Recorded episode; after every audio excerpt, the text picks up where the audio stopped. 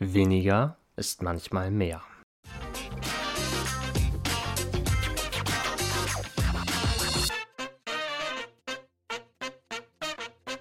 Moin und herzlich willkommen zur Immenkist, der sumsige Podcast von der Oste. Heute Folge 21. Wildbienen schützen.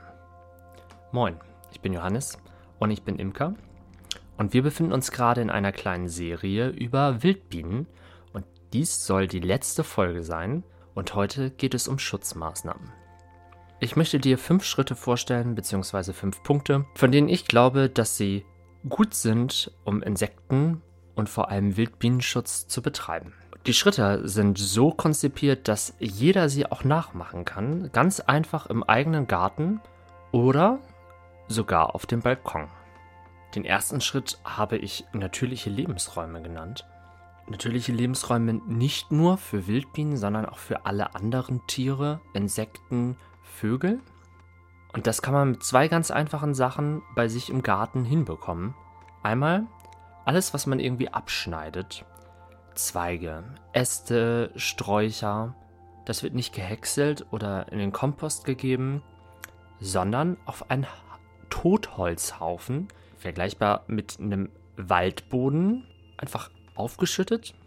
Und dort finden Insekten, auch Wildbienen, Rückzugsorte.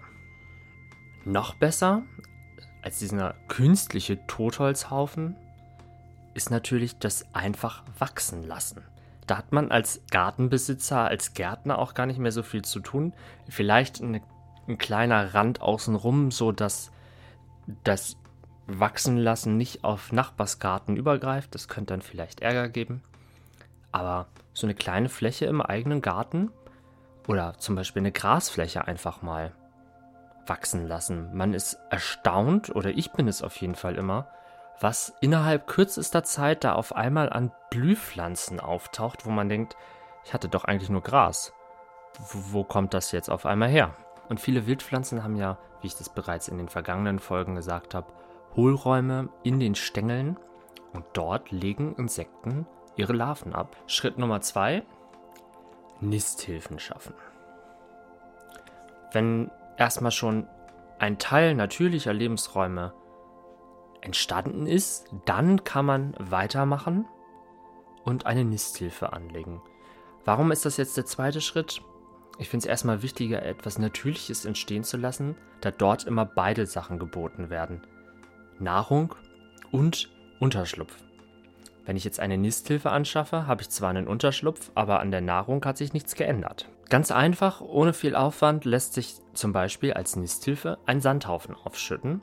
Dort finden dann Sandbienen oder Furchenbienen Unterschlupf. Das wird mit der Zeit auch überwuchern und dann hat man natürlich bei dieser Variante sowohl Nahrung als auch Unterschlupf, aber zunächst einmal hat man nur Unterschlupf. Aus guten Insektenhotels kennt man Lehmwände und eine solche kann man auch machen. Da gehen nicht die Sandbienen rein, sondern das ist dann eher ein Rückzugsort für Mauerbienen. Entweder kauft man sich teuer Lehmmörtel, rührt den, den Herstellerangaben nach an und stampft dann in so einen Holzrahmen diese Lehmwand rein. Oder man geht einfach mal durch die Natur, durch den eigenen Garten und schaut, was man für einen Boden vielleicht sogar dort zur Verfügung hat und feuchtet den an und presst den in so eine Form. Je nachdem, wo man sich so eine Anleitung für eine Lehmwand raussucht, wird entweder empfohlen, Löcher vorzustechen oder halt nicht. Also bei mir zu Hause ist das ganze Mauerwerk durchbohrt worden von Wildbienen, also es ist eine Lehmwand und die ist von den Bienen komplett auseinandergenommen worden. Ich finde, die brauchen keine vorgebohrten Löcher, aber wenn man das trotzdem macht, dann schadet das auch nicht. Im gut sortierten Imkereibedarfshandel und in vielen Gartencentern gibt es mittlerweile auch hochqualitative Lehmziegel. Die sind dann gebrannt und haben vorgebohrte Löcher. Da gehen die Bienen ganz gut rein. Ich habe festgestellt, auch der ganz normale Lochziegel zum Mauern, wenn man den liegen lässt, dann gehen die da auch rein, egal ob man will oder nicht. Also so ganz anspruchsvoll sind sie bei der Lochwahl irgendwie nicht. Und den letzten Punkt unter Schritt 2, der gehört wieder in die Kategorie Insektenhotel oder Hotel möchte ich das mal gar nicht nennen, aber ihr wisst, was ich meine. Und das sind diese Holzklötze. Da möchte ich noch zwei, drei Dinge zu sagen und es gibt auch ein Video dazu, wo ich zeige, wie man das richtig macht. Im Internet gibt es viele Anleitungen und viele davon sind schön falsch. Also man kann wirklich viel falsch machen und dann ist das Insektenhotel auf einmal nicht mehr oder der Holzklotz, den man bohrt, ist auf einmal nicht mehr die gute Nisthilfe, sondern eher eine große Gefahrenquelle für unsere zu schützenden Mitbewohner. Also wichtige Punkte. Man muss ein Stück Hartholz nehmen. Hartholz ist zum Beispiel Eiche, Esche, Buche. Das sind so die drei Harthölzer, die heimisch sind, die ich wirklich auch empfehlen kann. Dann braucht man gute Bohrer, und zwar Holzbohrer. Das sind die mit so einer kleinen Nadelspitze vorne. Von 3 bis 12 Millimetern. Dann braucht man eine Bohrmaschine, entweder eine handbetriebene oder eine Akkubohrmaschine oder Stromspor Stromspor Strombohrmaschine. Und dann werden die Löcher gebohrt. Es darf nicht in das Hirnholz gebohrt werden. Das ist wichtig, denn durch das Hirnholz zieht Feuchtigkeit rein und Risse entstehen meistens am Hirnholz, sondern es muss immer quer zu den Fasern gebohrt werden. Und dann darf man auch nicht komplett durchbohren, denn die Insekten brauchen meistens einen Abschluss am Ende. Also am, lohnt es sich mit einem Klebestreifen die Tiefe des Holzstückes am Bohrer zu markieren und dann kann man bohren, ohne dass man zu tief bohrt. Schritt Nummer 3. Blühflächen.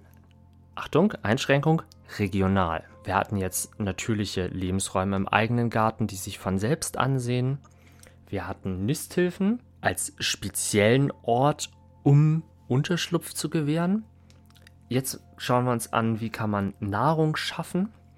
Und da finde ich das ganz wichtig, dass man im ersten Schritt einfach mal guckt, welche Pflanzen würden regional eigentlich bei uns vorkommen. Das Thema möchte ich jetzt an dieser Stelle nicht weiter vertiefen, denn es gibt bereits eine eigene Podcast-Folge über regionale Blühflächen und Saatgutmischungen. Das ist die Folge 1. Also mal ganz weit zurückhören und dort erfährst du alles. Und weil Schritt Nummer 3 so kurz war, machen wir jetzt Schritt Nummer 4 und wir sind wieder bei den Blühflächen. Hä? Genau. Eben hatten wir die regionalen Blühflächen. Regionale Blühflächen haben aber den Nachteil, dass sie in der Farbauswahl und Blütengröße vielen Leuten nicht ausreichen. Ich möchte das mal so vorsichtig ausdrücken. Also sie sind schön fürs Auge des Kenners, aber nicht so richtig schön für jemanden, der nicht ganz so viel Ahnung hat. Große Blumen sind einfach schöner. Also Sonnenblume, schöne Facelia dazwischen, um lila Tupfer zu haben. Also du weißt, was ich meine. Und da lohnt es sich natürlich dann, wenn man regionale Pflanzen unterstützt hat, auch Neophyten anzupflanzen. Neophyten sind Pflanzen, die innerhalb der letzten 500 Jahre hier eingeführt worden sind und deshalb nicht als heimisch gelten. Bei den Neophyten aus diesen Schönheitsblühmischungen, da ist es so, dass nicht alle Pflanzen halt für alle Wildbienen geeignet sind. Da eher kommen die Generalisten mit solchen Pflanzen klar. Dazu gehören viele Mauerbienenarten, dazu gehören die Hummeln und die Honigbiene. Hochspezialisierte Wildbienenarten kommen mit so einer Saatgutmischung dann einfach nicht klar. Das muss man halt im Hinterkopf behalten. Das ist dann so ein i-Tüpfelchen eher. Und dann Schritt 5, der wichtigste Schritt, wie ich finde, und ich konnte mich auch nicht entscheiden, ob ich ihn ganz am Anfang oder ganz am Ende setze, das ist Aufklärung. Ich dachte nämlich erst immer, äh, das Wichtigste ist erstmal Aufklärung zu schaffen. Und dann habe ich gedacht, hm, ja, wie ist denn das eigentlich? Kann man gut aufklären, wenn man keine eigenen Erfahrungen gesammelt hat? Vermutlich nicht. Also Schritt 5 ganz zum Ende. Du, der oder die mir gerade zuhört, du bist jetzt gefragt. Du musst losgehen und anderen Leuten erzählen, was man zum guten Insektenschutz beitragen kann.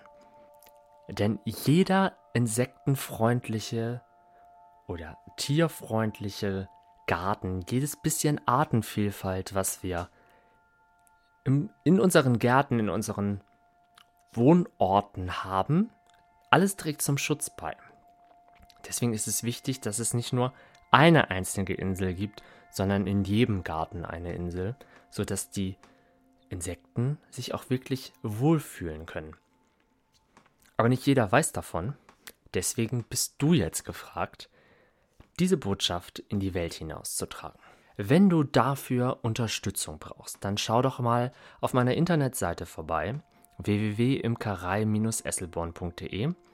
Dort gibt es unter anderem Flyer oder kurze Lehrvideos zum Thema Wildbienen. Die darfst du gerne verwenden und weiterreichen. Wenn du noch gute Tipps hast für mich, Anregungen, Gedanken, dann schreib sie mir bitte. Ich bin immer auf der Suche nach neuem Wissen. Unten kann man, wenn du jedenfalls auf YouTube oder Instagram bist, etwas in die Kommentare schreiben. Ansonsten gibt es ein Kontaktformular über meine Internetseite. Da kann man ganz einfach eine E-Mail schicken. Ich möchte gerne Wissen haben und wäre froh, wenn du der oder diejenige bist, die mir das Wissen vermittelt. Und damit haben wir jetzt das Ende unserer kleinen Serie erreicht. Drei Folgen Wildbienen, wenn man die allererste Podcast-Folge mitzählt über die regionalen Blühmischungen, dann sogar vier. Wie hat es dir gefallen? Soll ich noch intensiver auf die Wildbienen eingehen oder sagst du, okay, ja, das reicht jetzt auch, lass mal wieder hier Imker sein? Hast du noch Ideen, worüber ich einen Podcast nochmal machen sollte? Ich habe noch zwei, drei Wünsche auf meiner Wunschliste, aber die Wunschliste darf noch gerne erweitert werden, damit weitere Podcast-Folgen folgen können. Aber erstmal wünsche ich dir jetzt einen vollen Honigraum. Mach's gut, lass dich nicht stechen. Bis denn.